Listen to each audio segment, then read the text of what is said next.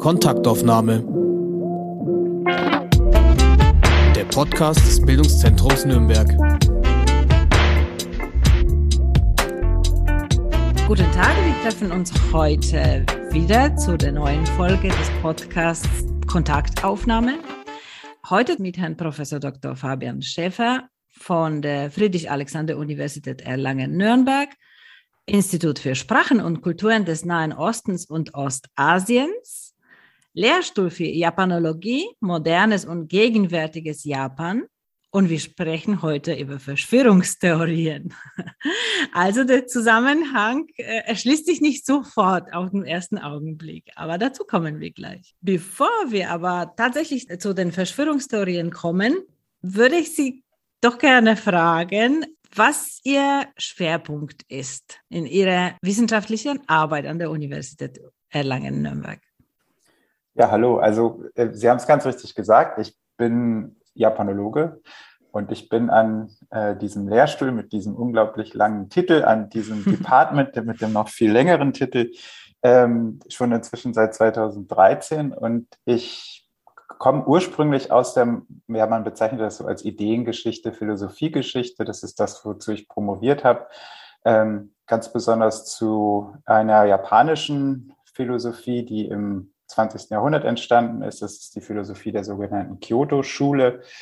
Die Kyoto-Schule heißt Kyoto-Schule, weil der Ursprung, der Anfang in Kyoto, an der Kyoto-Universität gewesen ist, mit einem Philosophen, der äh, Kitaro Nishida heißt, der sich ganz besonders mit dem Nichts beschäftigt hat, ähm, und zwar mit etwas, was er als absolutem Nichts bezeichnet, als Gegenentwurf sozusagen zu allen existenzialphilosophischen ähm, äh, äh, Theorien, die aus dem Westen gekommen sind. Also es war eine Philosophie, die sich selbst ähm, im, im, in Opposition, im Gegensatz zur westlichen Philosophie verstanden hat und nicht das Sein, was ja die Philosophie immer gerne erforscht, äh, die westlichen Philosophien, ähm, beforscht, sondern äh, oder darüber nachdenkt, sondern eben mit dem Nichts. Und ähm, daraus ist eine Schule entstanden, deswegen heißt es Kyoto-Schule. Das heißt, da gibt es äh, Schüler, keine mhm. Schülerinnen ähm, von inzwischen vier Generationen. Keine Schülerinnen, tatsächlich? Verboten äh, nee. oder wie geht's? Naja, falsche Zeit, würde ich sagen. Ne? Also es war, war, war eigentlich ein, ein sehr äh, homosozialer Club. Also es waren einfach mhm. nur Männer. Ne? Und er hat nur mhm. äh, männliche Nachfolger, männliche Schüler generiert. Und das hat sich dann vervielfältigt. Und die japanische Gesellschaft äh, ist auch eine sehr, sehr konservative mhm. Gesellschaft. Mhm. Und ähm, da sind Frauen einfach nicht, nicht reingekommen. Äh, genau, es sind, es, sind, es sind Schüler und ich habe mich auch hauptsächlich mit einem Schüler beschäftigt und das ist nämlich ähm, das ist die erste Abzweigung, da geht es dann in so eine marxistische Richtung mit einem marxistischen Schüler dieses Philosophen. Mhm. Und wenn man sich so wissenschaftlich mit einem Philosophen und mit einer Philosophie beschäftigt, wird, wird diese Philosophie zu eigenen, ein bisschen zumindest, oder betrachtet man das nur nüchtern als Wissenschaftler?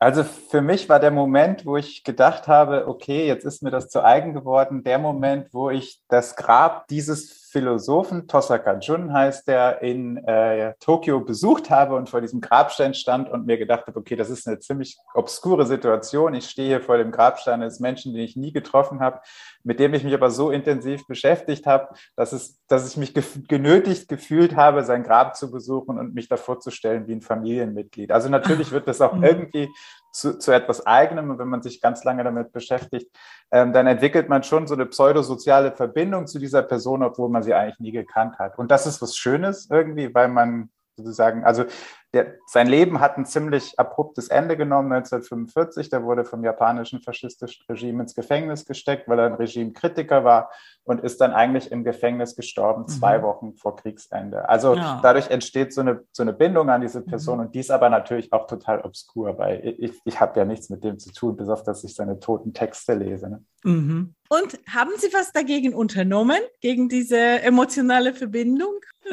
Also ich habe äh, direkt unternommen, habe ich nichts, äh, aber ich bin irgendwann äh, von der Philosophie und von, von der Kyoto-Schule und von diesem sogenannten linken Flügel der Kyoto-Schule, also von diesem äh, marxistischen Flügel der Kyoto-Schule weggekommen. Nicht, weil mich das nicht mehr interessiert hat, sondern weil ich durch den ähm, Gang nach Erlangen einfach ein neues Umfeld hatte und mich ähm, durch dieses Umfeld in auch eine andere thematische Richtung habe lenken lassen, die auch in die Richtung geht, in der es auch um diesen, in diesem Gespräch, in diesem äh, Podcast geht. Ah ja, okay. Mhm. Äh, als ich gelesen habe, äh, was Ihr Fachbereich ist, ist mir sofort eingefallen, dass wir eine Lesung äh, vorbereiten im Rahmen von unserem äh, Literaturfestival Texttage mit einem Autor, der Sie vielleicht interessieren wird, aber zum, oder zumindest mit einem Buch, das Sie interessieren wird. Es geht um äh, Philipp Winkler, der das Buch Creep geschrieben hat. Und in diesem Roman gibt es zwei Protagonisten. Eine Protagonistin Fanny in Deutschland und Junia, falls man so den Namen so ausspricht, in Japan. Und Junia ist Hikikomori. Hm. Aber eigentlich leben alle beide diese, diese Helden in der virtuellen Welt. Also Hikikomori ist, ist jemand, der mehr oder weniger das Zimmer nicht mehr verlässt, sperrt sich gegen alles ab und lebt eigentlich nur noch in der virtuellen Welt. Und das ist so ein japanisches Phänomen. Bin mir nicht sicher, ob nur japanisches. Ja, das ist, das ist schwer, weil also Hikikomori ist sowohl, äh, glaube ich, ein, ein, ähm, eine sozialpsychologische oder psychologisches äh, Phänomen. Ähm, aber es ist nicht nur ein Krankheitsbild, also es ist sozusagen eine Zurückgezogenheit in, in den eigenen Raum. Auch meistens wird der, der Kontakt zur Familie, zur eigenen Familie ähm, sehr, sehr stark äh, verdünnt und teilweise abgebrochen.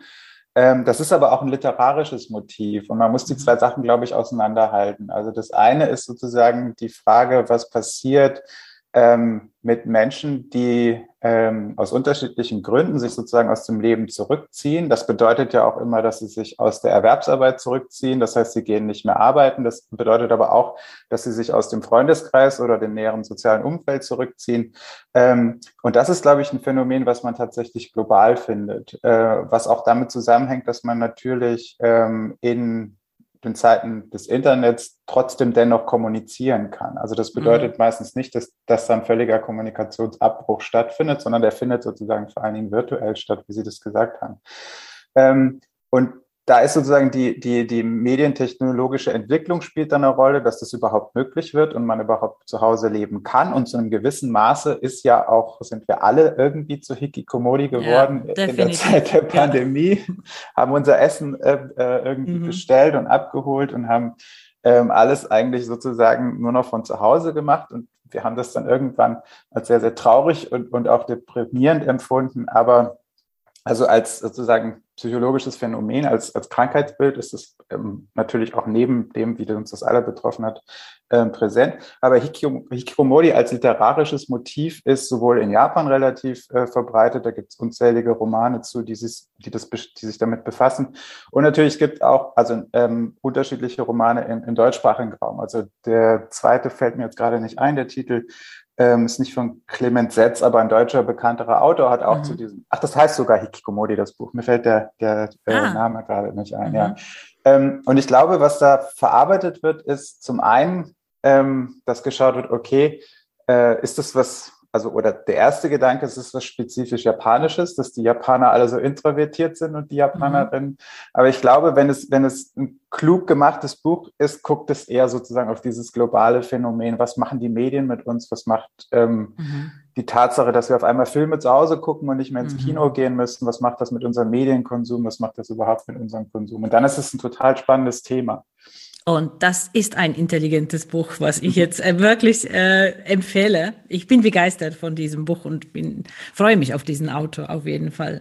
Und äh, würden Sie sagen, dass diese gesellschaftliche Struktur in Japan das auch begünstigt, solche Phänomene oder dieses Phänomen?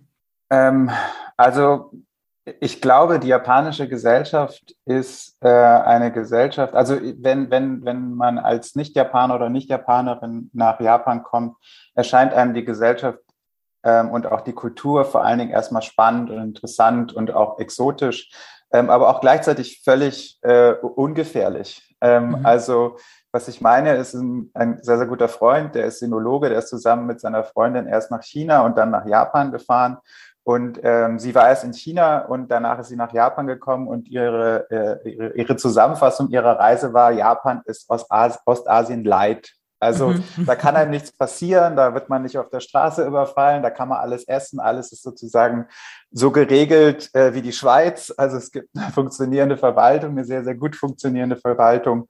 Es gibt kaum Straßenkriminalität, das heißt, ich könnte sie in jedem Punkt äh, wie, so ein, wie so ein Google Maps Figur in Tokio auf die Straße werfen und sie, ihnen würde nichts passieren. Sie würden gut nach Hause kommen. Na gut nach Hause kommen, wenn man die äh, Schrift nicht lesen kann, da bin ich mir nicht so sicher. Dann laufen sie entweder so weit, bis sie zur nächsten U-Bahn-Haltestelle kommen und gucken auf den Plan, wo sie hin müssen, ah, oder sie setzen sich cool. in ein Taxi und, und lassen sich nach Hause fahren. Also es ist total mhm, sicher, mhm. aber diese Sicherheit ähm, geht natürlich mit einem Preis einher und das ist, dass es in Japan eine wahnsinnige soziale Kontrolle gibt. Also mhm. ähm, die Menschen kontrollieren sich gegenseitig sehr, sehr viel stärker oder achten sehr, sehr viel stärker darauf. Und das ist auch, glaube ich, ein Teil der japanischen Mentalität, was das Umfeld macht. Also mhm. verhält sich jemand den Regeln konform oder nicht? Also Beispiel, ich bin, äh, habe lange in anderthalb Jahre in Tokio gelebt und wenn Sie da am falschen Tag oder an der falschen Stelle Ihren Müll rausstellen, können Sie sicher sein, dass Sie von Ihren Nachbarn darauf hingewiesen werden. Oh. Ähm, das heißt also, äh, sich diesem System zu entziehen, und das ist, glaube ich, auch eines der Motive für Hikikomori, ist total verständlich. Also wenn Sie nicht mhm sich einer konstanten Beobachtung aussetzen wollen und dieser, diesen unterschiedlichen Mechanismen von sozialer Kontrolle, dann ist das, glaube ich, eine Option, sich ähm, aus dieser Gesellschaft zu verabschieden und einfach diese Anforderungen, die an einen gestellt werden, ähm, nicht mehr erfüllen zu wollen. Und deswegen, mhm. insofern ist es, wenn man das im Kontext der Gesellschaft sieht, sicherlich auch ein, mhm. ein ähm, Phänomen, was in Japan vielleicht gehäufter auftritt, äh, anders als in Gesellschaften, die zum Beispiel viel, viel auf viel, viel mehr auf der Straße stattfinden, die Kultur oder viel, viel mehr in, in, in Kollektiven, in Gesellschaften ähm, und die vielleicht auch noch ein bisschen liberaler sind und nicht ganz so mhm. konservativ oder mhm. äh, ja, wie die japanische Welt. Oder wenn das Scheitern eventuell nicht so bestraft wird, auch weil das habe ich auch mal gelesen, dass man da wirklich so vorgeschriebene Schritte im Leben äh, realisieren sollte. Und wenn man dann ein Jahr zu spät dran ist, dann gibt es schon soziale Bestrafung. Stimmt das? Ja, also ich glaube, als Frau ist das besonders schlimm, gerade wenn sie mhm. nicht verheiratet sind in einem gewissen Alter, mhm. dann wird, wird, also ich meine, das kennt man ja auch aus Deutschland, dass, dass die Leute anfangen zu fragen, ja, wann willst du denn endlich heiraten oder wann kriegst mhm. du endlich Kinder oder so. Also das ist ja ein sozialer Druck, der auf alle Frauen wahrscheinlich ausgeübt wird. Aber in Japan ist es noch sehr, sehr viel, also und Sie haben recht, da ist sozusagen die, die, die Jahresvorgaben sind sehr, sehr viel stringenter und sehr, sehr viel mhm. genauer, bis wann man als Frau verheiratet sein soll. Weil sonst gilt man eigentlich ab einem gewissen Punkt, und das ist der Unterschied, als Frau dann eigentlich nicht mehr als verheiratbar. Also mhm. wenn man ein gewisses Alter überschritten hat, ist man komplett vom Markt eigentlich. Und das kennt man so, mhm. glaube ich, in anderen Kulturen nicht so extrem. Ne? Mhm. Da können Sie auch noch mit 70 Ihren glücklichen Partner oder Ihre Partnerin finden. Okay. Ähm, ja, und jetzt helfen Sie mir, diese Brücke zu finden, also diese Verknüpfung zwischen äh, Japan als Schwer Arbeitsschwerpunkt und Verschwörungstheorien. Und Sie werden mich gleich belehren, wahrscheinlich, dass man nicht Verschwörungstheorien sagt. Ähm, also vielleicht zuerst zum ersten Teil der Frage. Mhm. Die, die, die Brücke ist die ist, ist sozusagen biografisch, wie bereits erwähnt. Also ich bin nach Erlangen gekommen und da bin ich äh, an, an sehr, sehr nette und inzwischen auch sehr, sehr gut äh, mit mir befreundete äh, Korpus- und Computerlinguisten und Linguistinnen gestoßen. Und mit denen haben wir angefangen, ähm, Analysen von sozialen Medien, vor allen Dingen von Twitter zu machen. Und da sind wir sehr, sehr schnell auf diese Phänomene gestoßen. Also vor allen Dingen auf, ähm, auf, auf äh, ein starkes rechtes Milieu äh, auf sozialen Medien, ähm, sehr, sehr stark auch eine Form von Humor, die ähm, für uns total politisch inkorrekt erscheint, die aber ähm, starke Bezüge zu, zu dem, was man als rechtsextrem äh, bezeichnen kann, aber auch ganz ähm, gesteuerte Kampagnen von rechtspopulistischen Parteien haben wir da beobachtet. Und so bin ich dann über den Rechtspopulismus auch irgendwann zu Verschwörungstheorien, mhm. ähm, kann man sagen, aber mhm. ich würde eben eher Ideologien sagen oder, oder narrative Erzählungen, mhm. ähm, weil eine Theorie ist was Wissenschaftliches. Ähm, das ist die, die, also eine Theorie ähm, ist eine Art und Weise, ein gewisses Phänomen zu interpretieren und die ist eingebunden in, in, in, in, in einen wissenschaftlichen Kontext. Und eine Theorie kann vor allen Dingen auch ähm, widerlegt werden oder sich verändern oder wandeln. Das heißt, da gehört so ein Apparat dazu, der eine Theorie aufstellt, ähm, die Theorie bearbeitet, versucht sie zu widerlegen äh, oder eben zu bestätigen und aber eine Theorie auch komplett wieder verworfen werden kann. Und das finden wir eigentlich bei Verschwörungserzählungen ähm, nicht. Also da mhm. finden wir eher das andere, dass sich bestimmte Motive immer weiter wiederholen und auch bestimmte Verschwörungsmythen ähm, und Ideologien immer wieder neu aktualisiert werden, äh, anstatt dass die irgendwann verworfen werden. Also da müsste man der Begriff der Theorie gehört eher in die Wissenschaft und der Begriff ähm, hat eigentlich mit Verschwörungen nichts zu tun, mhm. weil das sind maximal eben so Begründungen oder Erzählungen oder eben auch, wenn man den Begriff mag, Ideologien, die mhm. eigentlich irgendwas verschleiern sollen, also die nicht der Wahrheitsfindung dienen, ähm, sondern die eben ähm, vor allen Dingen instrumentalisiert werden oder auch zum Spaß betrieben werden. Ne? Also das mhm. ist, äh, wir finden beides in, äh, in diesem ganzen Verschwörungserzählungsbrei. Äh, mhm. ne? Und sie interessiert sich besonders äh, für die Verknüpfungen äh, zwischen diesen Verschwörungsnarrativen und Politik mhm. oder Beeinflussung der politischen Meinungen. Mhm.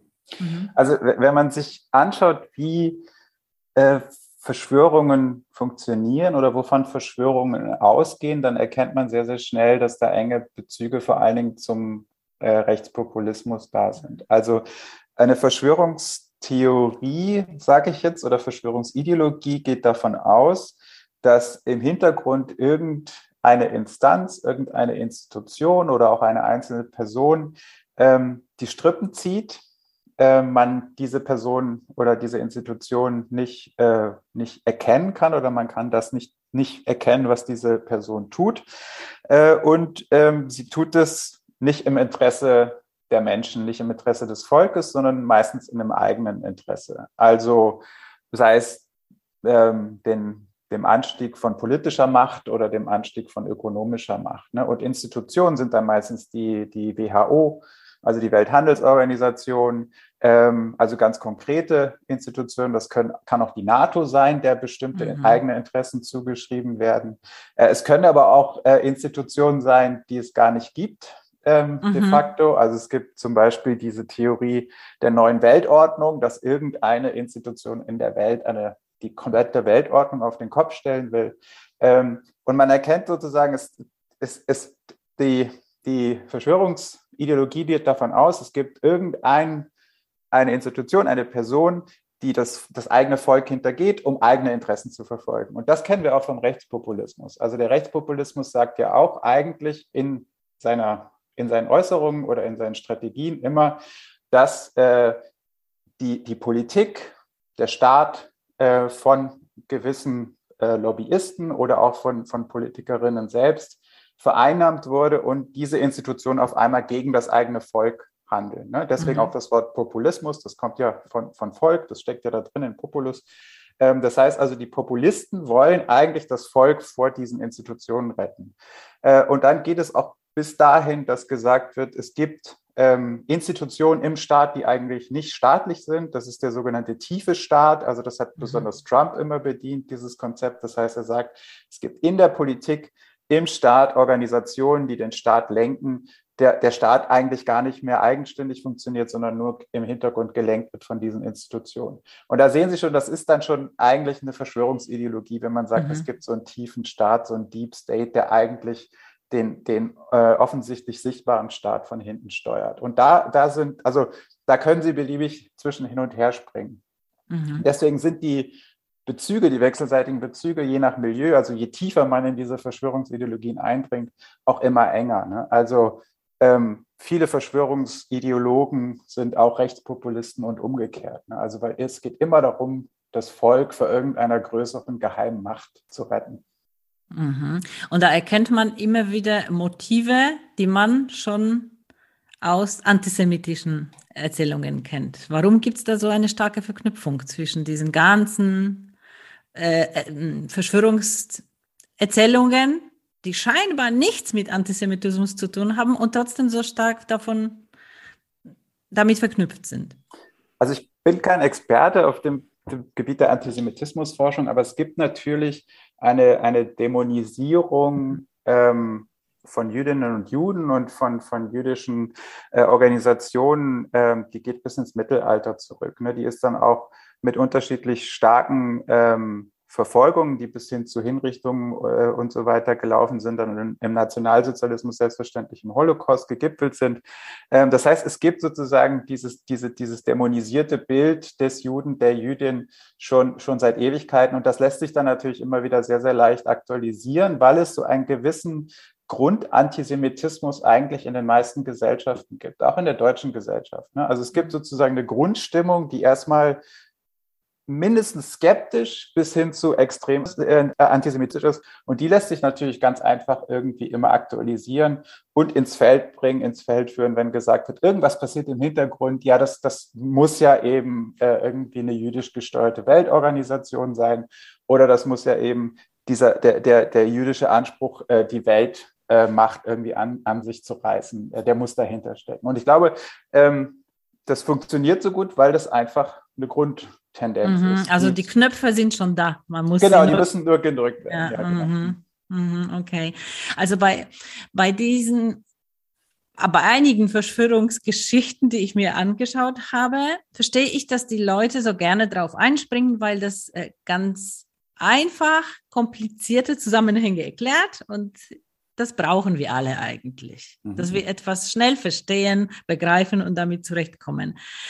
Ich kann ich kann es in gewissem Maße deswegen nachvollziehen. Aber was ich überhaupt nicht nachvollziehen kann, ein Teil von diesen Erzählungen sind so absurd, so unendlich absurd, dass man nicht glauben kann, dass es Menschen gibt, die das glauben und trotzdem haben sie, wie diese QAnon-Geschichten mhm. oder diese Pizza-Verschwörung oder was weiß ich was, äh, es gibt noch bessere, ne? aber wo man es überhaupt nicht begreifen kann, wie geht das, dass das so viele Anhänger findet? Ja, ist tatsächlich eine ziemlich komische Frage, weil für uns ist es, ähm, nichts liegt ferner als die Tatsache, dass irgendwelche Echsenmenschen äh, mhm. die, die, die, Welt äh, kontrollieren wollen oder bereits kontrollieren. Also das geht äh, in, dem, in, in das Feld des, der Fantasy. Also das ist mhm. eigentlich ähm, so abstrus, dass man denkt, wie kann das sein, dass das äh, in gewissen Kreisen äh, geglaubt wird. Und ich glaube aber, dass dieser Teil der Verschwörungstheorien, der kann auch gefährlich werden, mhm. aber der ist schon so abstrus, dass das wahrscheinlich einen, einen relativ kleinen Teil äh, mhm. der, der, Verschwörungsgläubigen und, äh, betrifft. Ne? Ähm, weil damit lässt sich eigentlich ähm, eine breite, eine breite Masse nicht mobilisieren. Mhm. Also eine breite Masse lässt sich eher mit solchen Motiven mobilisieren, die sowieso schon verankert sind. Mhm. Ne? Also mit dem antisemitischen. Mhm.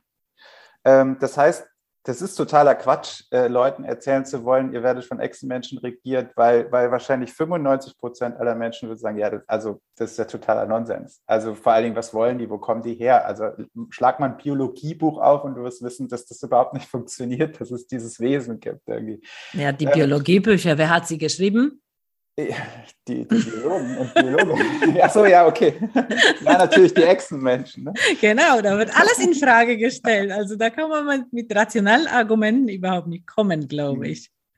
ich. Ich glaube, das Gefährliche sind eigentlich die Verschwörungsideologien, die so in der Mitte sind. Also die nicht zu extrem sind, die man für, die, die, die auch, auch Sie oder ich vielleicht sogar irgendwie glauben können. Und es gibt unterschiedliche mhm. Studien, die sagen, dass es einen gewissen Verschwörungsglauben ähm, bei den meisten Menschen ausgeprägt ist. Also man müsste mal sagen, wo fängt das an? Also eine Verschwörungsideologie oder eine Verschwörungserzählung ist ja auch schon, dass Elvis lebt und in irgendeinem Stuttgarter Wohnwagen oder wie, wie, wie, dieses, äh, wie diese Erzählung geht, lebt. Also das ist ja eigentlich auch schon eine, eine Form von Aberglaube, die, die ähm, in eine Verschwörungstheorie oder Ideologie übergehen kann, weil man sich dann fragt, ja, warum ist der da? Wurde der entführt oder hat er sich irgendwie, mhm. Gott weiß, was mit, mit dem passiert.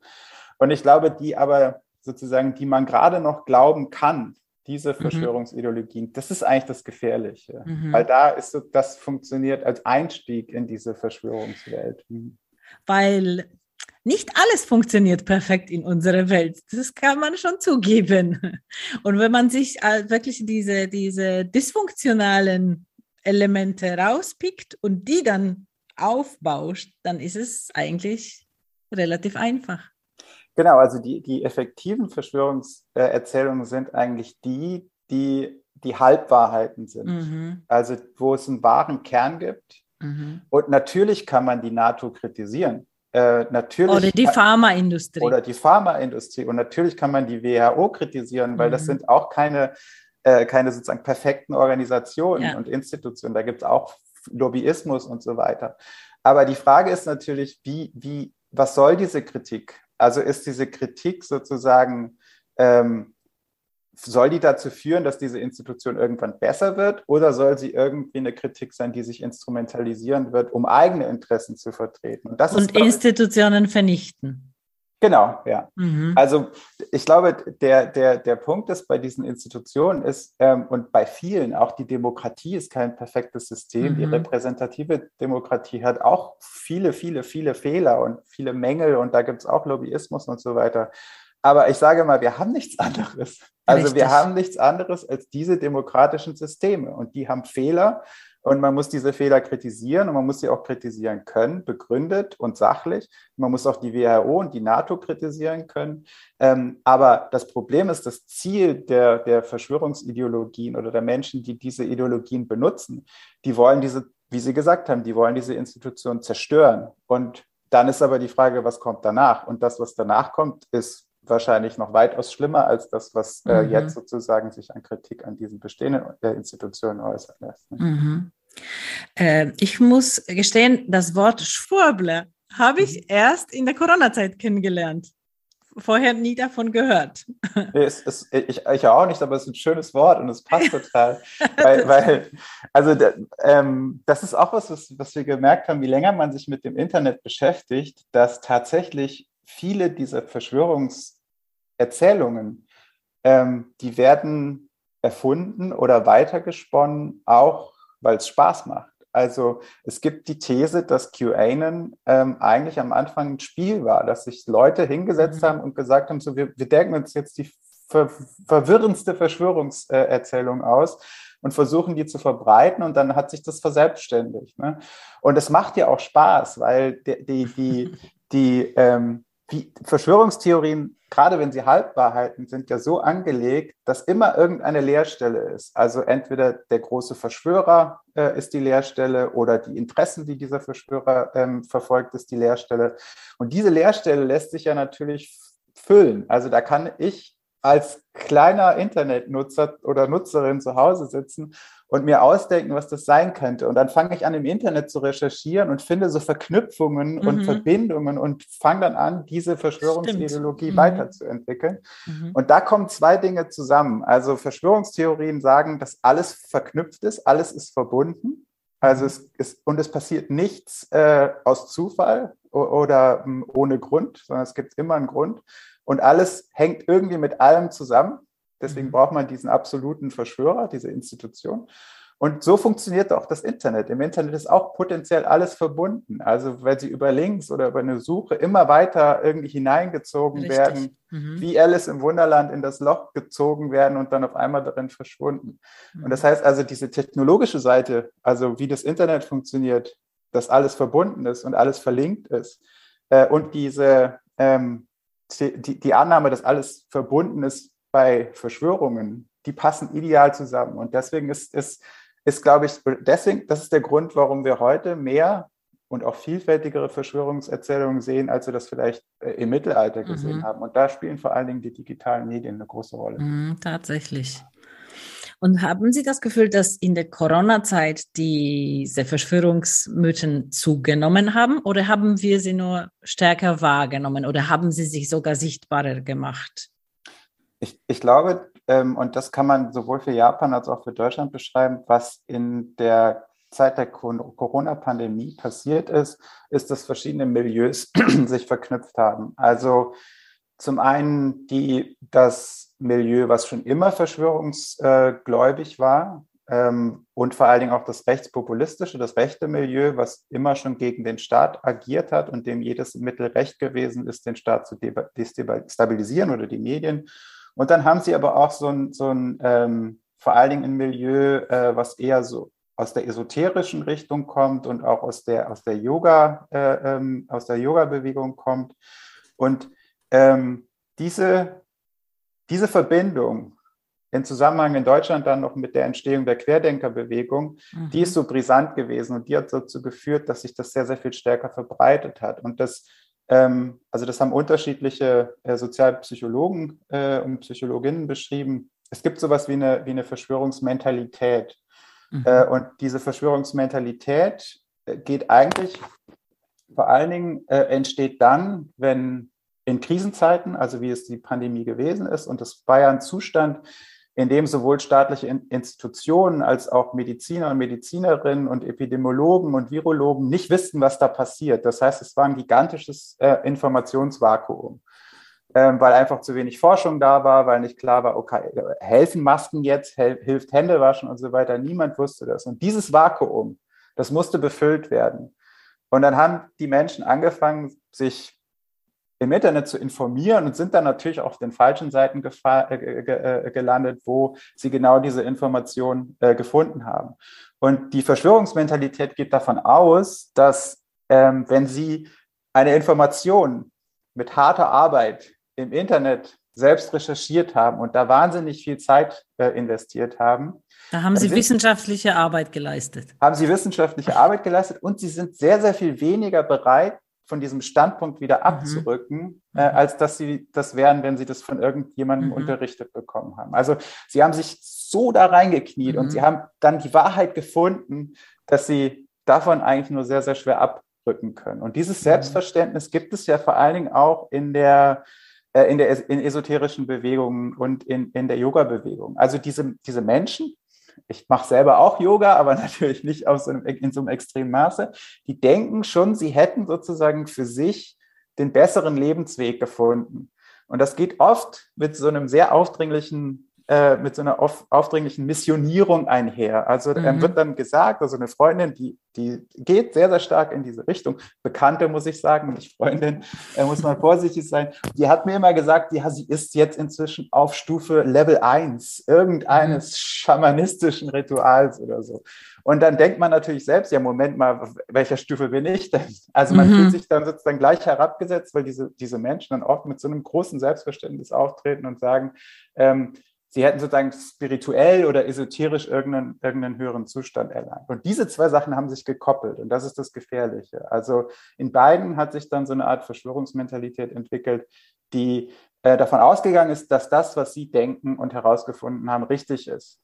Mhm. Und dann ist der Schritt sozusagen dahin zu kommen, also die, die Abzweigung, wo man im Internet dann abbiegt, in welche Richtung, ist so schmal, so eng, dass man dann ganz, ganz schnell auch in so ein Verschwörungs- äh, Milieu abdriften kann. Ne? Mhm.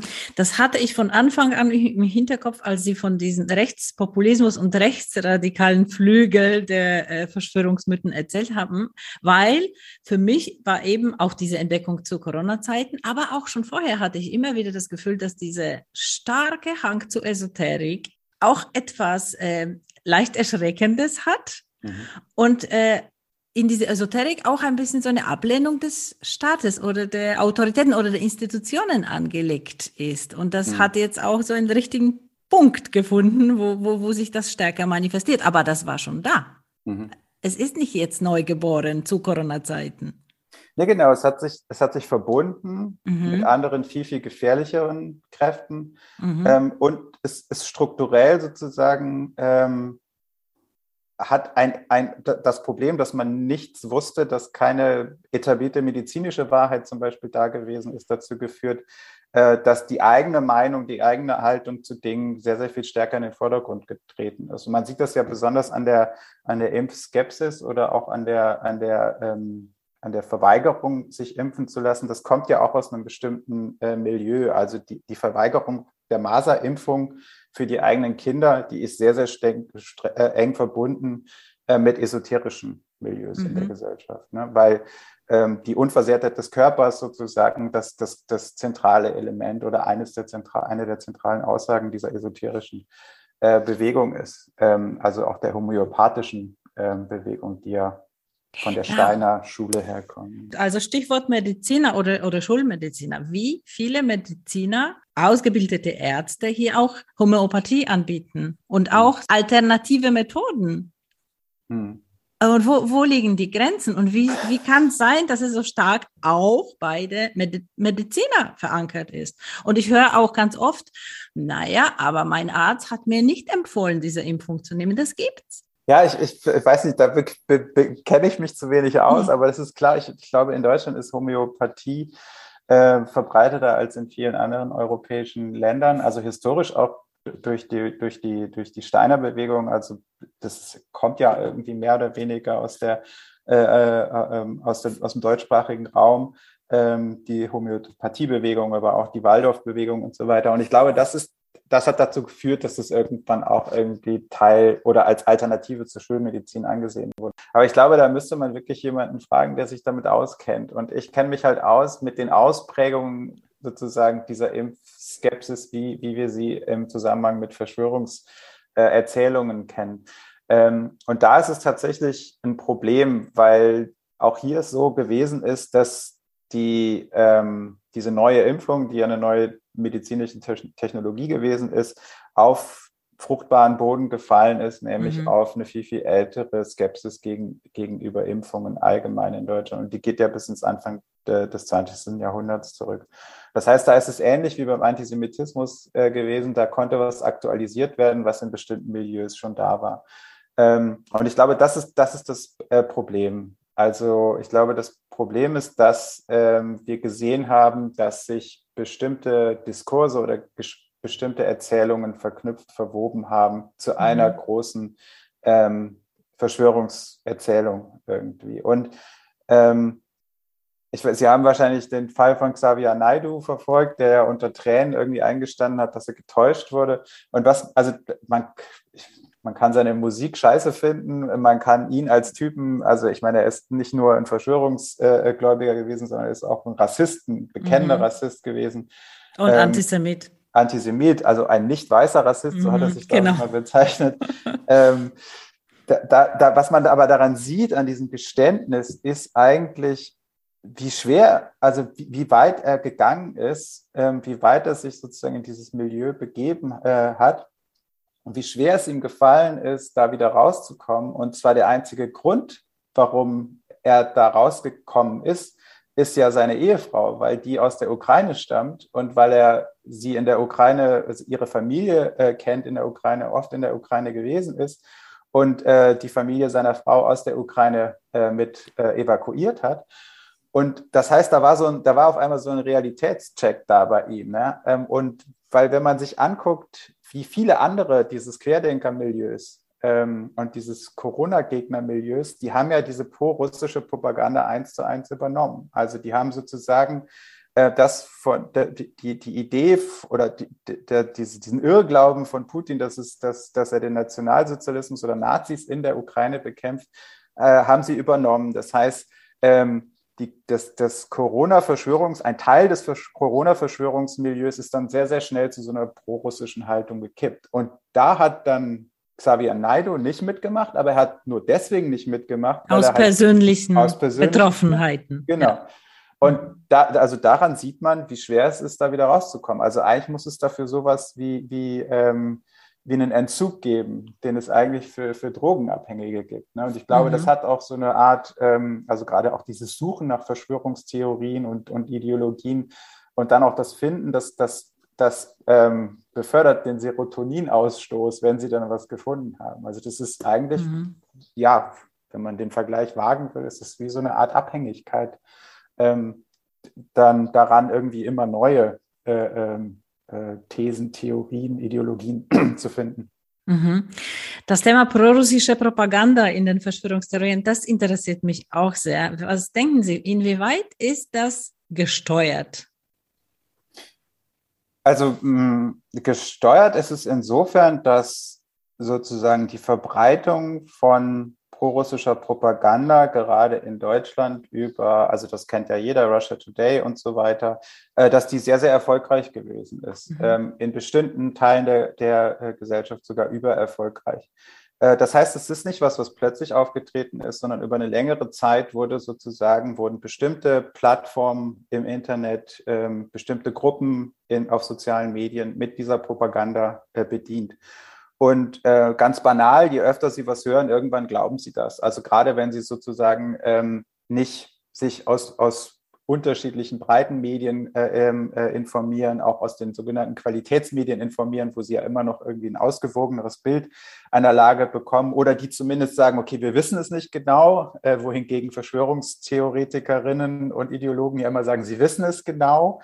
Also inzwischen mhm. sagen Journalistinnen und Journalisten und, und diese Medien ja auch irgendwie, das kann nicht überprüft werden. Das heißt, es kommt, hören Sie gerade in den Nachrichten immer. Wird Aber nur im Zusammenhang zur Ukraine. Das ist auch was Spezielles. Und ich verstehe, das ist für mich auch so ein Phänomen. Da auf ja. einmal weiß man es nicht genau. Alles andere bisher hat man es immer ganz genau gewusst. Ja, ich glaube, das, das stimmt nicht ganz. Also vielleicht ist einem das nicht so aufgefallen, aber es gab ähm, gibt diesen Mechanismus, dass die öffentlich-rechtlichen Medien zum Beispiel und die großen Tageszeitungen ähm, schon viel früher sehr genau markiert mhm. haben, wenn eine Quelle nicht sicher gewesen ist. Also mhm. das ist, das hat angefangen, ähm, ich glaube Anfang der 2000er Jahre mit 9/11, ähm, wo ja, sage ich mal, äh, was eigentlich eine Zäsur für die gesamte äh, Welt gewesen ist, ähm, und dann auch die Kriege im Golf, wo eigentlich nie ganz klar war, was sind das für Informationen, also was, mhm. was wissen wir über den Krieg im Irak. Und das, dann gibt's so, da gibt es so einen gewissen Lern, eine gewisse Lernkurve, einen Lernmechanismus, wo dann immer ähm, häufiger gesagt wird, okay, wir wissen es nicht genau. Uns mhm. fällt das vielleicht jetzt besonders auf, weil uns der Ukraine weil so oft mhm. oft und auch sehr sehr betrifft Richtig. persönlich, weil es mhm. geografisch näher ist. Aber es gibt es schon ein bisschen länger. Also da muss man auch vorsichtig sein, ähm, inwieweit man die die ähm, die Medien dafür äh, kritisiert. Ich glaube, der hat schon viel früher im Prozess äh, eingesetzt.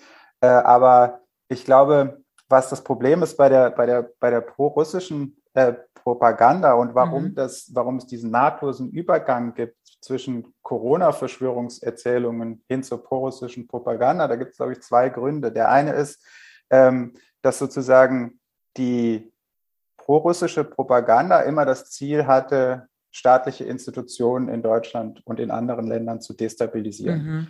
Äh, und das haben sie auch gemacht darüber, dass sie zum Beispiel Verschwörungserzählungen Corona betreffend ähm, weiterverbreitet haben, mhm. genutzt haben. Genau. Mhm. Ähm, das heißt also, ähm, die Quellen, die für dieses Milieu als verlässlich galten, weil sie die Wahrheit über Corona erzählt haben, mhm. denen wurde geglaubt. Das heißt, diese Quellen wurden als verlässlich eingestuft dann mhm. ist es natürlich ein logischer Schritt, wenn die auf einmal im Ukraine-Krieg ihre eigene Wahrheit über den Krieg erzählen, diese Wahrheit auch übernommen wird. Also, weil, mhm. weil auch da ist es wieder wahnsinnig schwer, Verschwörungsmentalität, sich daraus wieder zurückzuziehen. Weil wenn man eine Quelle einmal als verlässlich eingestuft hat, kommt man eigentlich sehr, sehr, schwer, sehr, sehr, sehr schwer davon wieder ab, sie auf einmal zu kritisieren. Siehe Xavier Naidu, Richtig. diese persönliche mhm. Erfahrung. Mhm. Und das Zweite ist, dass ähm, die auf der Ebene der Erzählung das auch ganz, ganz ähnlich funktioniert. Also in, in Putins Narrativ ist es ja so, dass Nazis die Ukraine übernommen haben, mhm. drogensüchtige Nazis, also da werden sozusagen gleich zwei negative Stigmata irgendwie. Äh, jüdische. Jüdische, jüdische Nazi-Drogenabhängige, genau. genau. Also es gibt bei gibt eine Folge von, von, ähm, von den Simpsons, da gibt es die Kommunisten-Nazis, die die Welt erobern wollen und daran fühle ich mich immer erinnert. Also das ist, das ist nicht mhm. lustig, die, aber nee, es klar. ist so, so bizarr einfach, ja. dass da an Verschwörungs äh, ähm, äh, sozusagen Narrativen Ladung. Eine ganze Ladung, genau. Ja. Ähm, das, also das sozusagen, es gibt irgendeine geheime Verschwörung in der Ukraine und das passt natürlich perfekt zu den Verschwörungs, äh, zu den mhm. Corona-Verschwörungsmythen, wo es ja auch eine geheime Verschwörung gibt. Also das funktioniert auch ähm, auf der erzählerischen Ebene ganz ähnlich. Ne? Also nicht nur, dass es die gleichen Plattformen sind, auf denen sich die Leute ähm, äh, in, nach Informationen gesucht haben, sondern es funktioniert auch nach einer ähnlichen Logik, die immer mhm. von irgendeinem im Geheimen, im Hintergrund äh, ähm, agierenden äh, ähm, Institutionen oder Personen und in der Ukraine halt die von ja, Nazis, Juden und Drogenabhängigen im Hintergrund genau. äh, an Fäden gesteuerte Regierung äh, als, als ähm, sozusagen der große Bösewicht äh, herhalten mhm. muss. Ne? Wenn Sie sich mit dem Thema so ausführlich beschäftigen, glauben Sie, dass Sie mit Verschwörungstheoretikern sprechen können? Wissen Sie, wie man mit solchen Menschen spricht? Und haben Sie solche Menschen in Ihrem Umkreis? Ja. Mhm. Ähm, also ich, ich, ich ich pendle immer zwischen, die sollen mir nicht zu nahe kommen und ich will mit Mhm. denen nichts zu tun haben. Und das, also besonders bei den extremen äh, Verschwörungsideologen und Ideologinnen zu, man kann die auch nicht irgendwie äh, völlig ignorieren, weil dann ähm, verschlimmert sich das Ganze nur. Äh, also ich habe ähm, mit zwei Bekannten, das ist ein Pärchen, der eine ist so ein links äh, schon immer dem, dem Staat kritisch, aber so, so wie Linke dem Staat gegenüber kritisch eingestellt äh, schon immer gewesen sind, ähm, der zusammen ist mit einer eben sehr, sehr esoterischen Person. Mit den beiden habe ich mich meinen ganzen Abend unterhalten und es war ein fünf, Stunde, fünf Stunden hartes Gespräch, dass man sich dann auf so einem ganz, ganz dünnen ähm, Mhm. Mittelweg Mhm. treffen konnte. Und das war wahnsinnig anstrengend und das kostet auch Mühe, weil das Problem ist, dass man sich ja eigentlich mindestens genauso gut auskennen muss wie die, die sich schon ewig lange damit beschäftigt Eben. haben, ja, Mhm. um all das zu widerlegen. Und ich glaube, aber eine Strategie ähm, ist eigentlich nur Fragen zu stellen. Also Mhm. ähm, wenn, wenn jemand sagt, ähm, ja, die NATO hat ja auch schon im Jugoslawienkrieg Novi Sad bombardiert, die NATO ist ja genauso schlimm wie das, was, was Putin macht, dann muss man sich fragen, ja, okay, warum hat die NATO äh, Novi Sad Mhm. bombardiert? Und dann kommt als Antwort, ähm, ja, bla bla bla. Dann sagt man, ja, aber hat die NATO Jugoslawien angegriffen oder war das ein Bürgerkrieg? War das vielleicht ein bisschen anders gelagert? Also ist ein Invasionskrieg zwischen zwei Staaten vielleicht was anderes als Mhm. der Jugoslawien-Bürgerkrieg gewesen? Oder ähm, äh, äh, ja, man, man kann x Beispiele finden, wo sozusagen man einfach die Frage umdreht, äh, um die Person sprechen zu lassen, anstatt sie aktiv widerlegen zu wollen, weil das Widerlegen ist wahnsinnig schwer. Es führt eigentlich nur irgendwo hin, wenn man sie in Widersprüche äh, verwickelt, Verwickelt, ja. Selbstwidersprüche durch. Mhm. Und da muss man sich leider auch ein bisschen auskennen durch geschicktes Nachfragen. Ich glaube, das ist Mhm. eine Strategie, die hat zumindest da funktioniert. Also, weil ich habe dann auch immer gefragt, aber was will denn der Staat? Also, wa- wa- warum, warum denkt er sich eine Pandemie aus? Also, was, Ja. ist, was, was, ist wa- was hat der davon? Bis auf das so ein paar Pharmakonzerne irgendwie mehr Geld verdienen. Aber es hat ein Staat davon, wenn er sich eine Krankheit ausdenkt. Ne? Also, so kommt man, glaube ich, ein bisschen weiter nur. Haben Sie das Gefühl nach diesem einem Gespräch, dass Sie ein bisschen weiter gekommen sind mit diesen zwei Ich- Menschen? Oder, oder so, war es nur anstrengend? Ich sag, ich habe seit zwei Jahren nichts mehr von denen gehört. Ja, ja. Ja. Mhm. Ja, die Ähm, Erfahrung machen viele von uns, glaube Mhm. ich. Ja. Ich habe die Hoffnung, dass sich das, das zumindest kurzzeitig irgendwas da bewegt hat. Aber also ich würde Sie ganz gerne nochmal wieder treffen, um zu wissen, wie Sie über den Ukraine-Krieg denken. Mhm. Aber einfach nur aus Äh, Interesse. Genau. Mhm. Mir, geht ganz ähnlich. Ich habe auch so ähnliches Pärchen. Hoffentlich ist es nicht das gleiche Pärchen. Nee, die sind in Berlin. Also ich Okay, ja. okay, die sind hier in Nürnberg. Okay. äh, und genau die gleiche Frage stelle ich mir. Wie stehen Sie jetzt zum Ukraine-Krieg? Aber ich glaube, zu diesem Gespräch wird es nicht mehr kommen, leider. Ja, das ist, also ich meine, das sind ja, das ist, das ist so, äh, gerade wenn man das als persönliche Erfahrung ähm, erlebt, dass Menschen aus dem Leben verschwinden und sich verabschieden. Das ist ja, also es ist ja wie eine Beerdigung eigentlich. Ne? Also man beerdigt eine Freundschaft oder eine gute Bekanntschaft oder so. Äh, und ich glaube, das ist diese emotionale Ebene. Also wenn, wenn man davon ausgeht, dass das Gegenüber, dass ich dem Gegenüber genauso wichtig bin, wie mir diese Personen sind, kann man vielleicht auf dieser emotionalen Ebene was erreichen, aber auch da, ähm, je nachdem, wie verhärtet das ist, funktioniert das auch nicht mehr. Also wenn man sagt, wollen wir wirklich diese Freundschaft aufs Spiel stellen äh, und das Gegenüber dann sagt, ja, nee, das ist mir schon wichtig, dann ist man zumindest auf der emotionalen Ebene einen Schritt weiter. Wenn die dann sagt, ja, dann. Äh, Aber die Frage ist, ob das, ob so eine Freundschaft dann weiter funktionieren kann, wenn die Enttäuschung so groß ist und wenn man, wenn man merkt, wie diese Glaubenswelten sich voneinander entfernt haben, kann man dann noch befreundet werden? Das ist die Frage, ob das geht, ob man das ausblenden kann.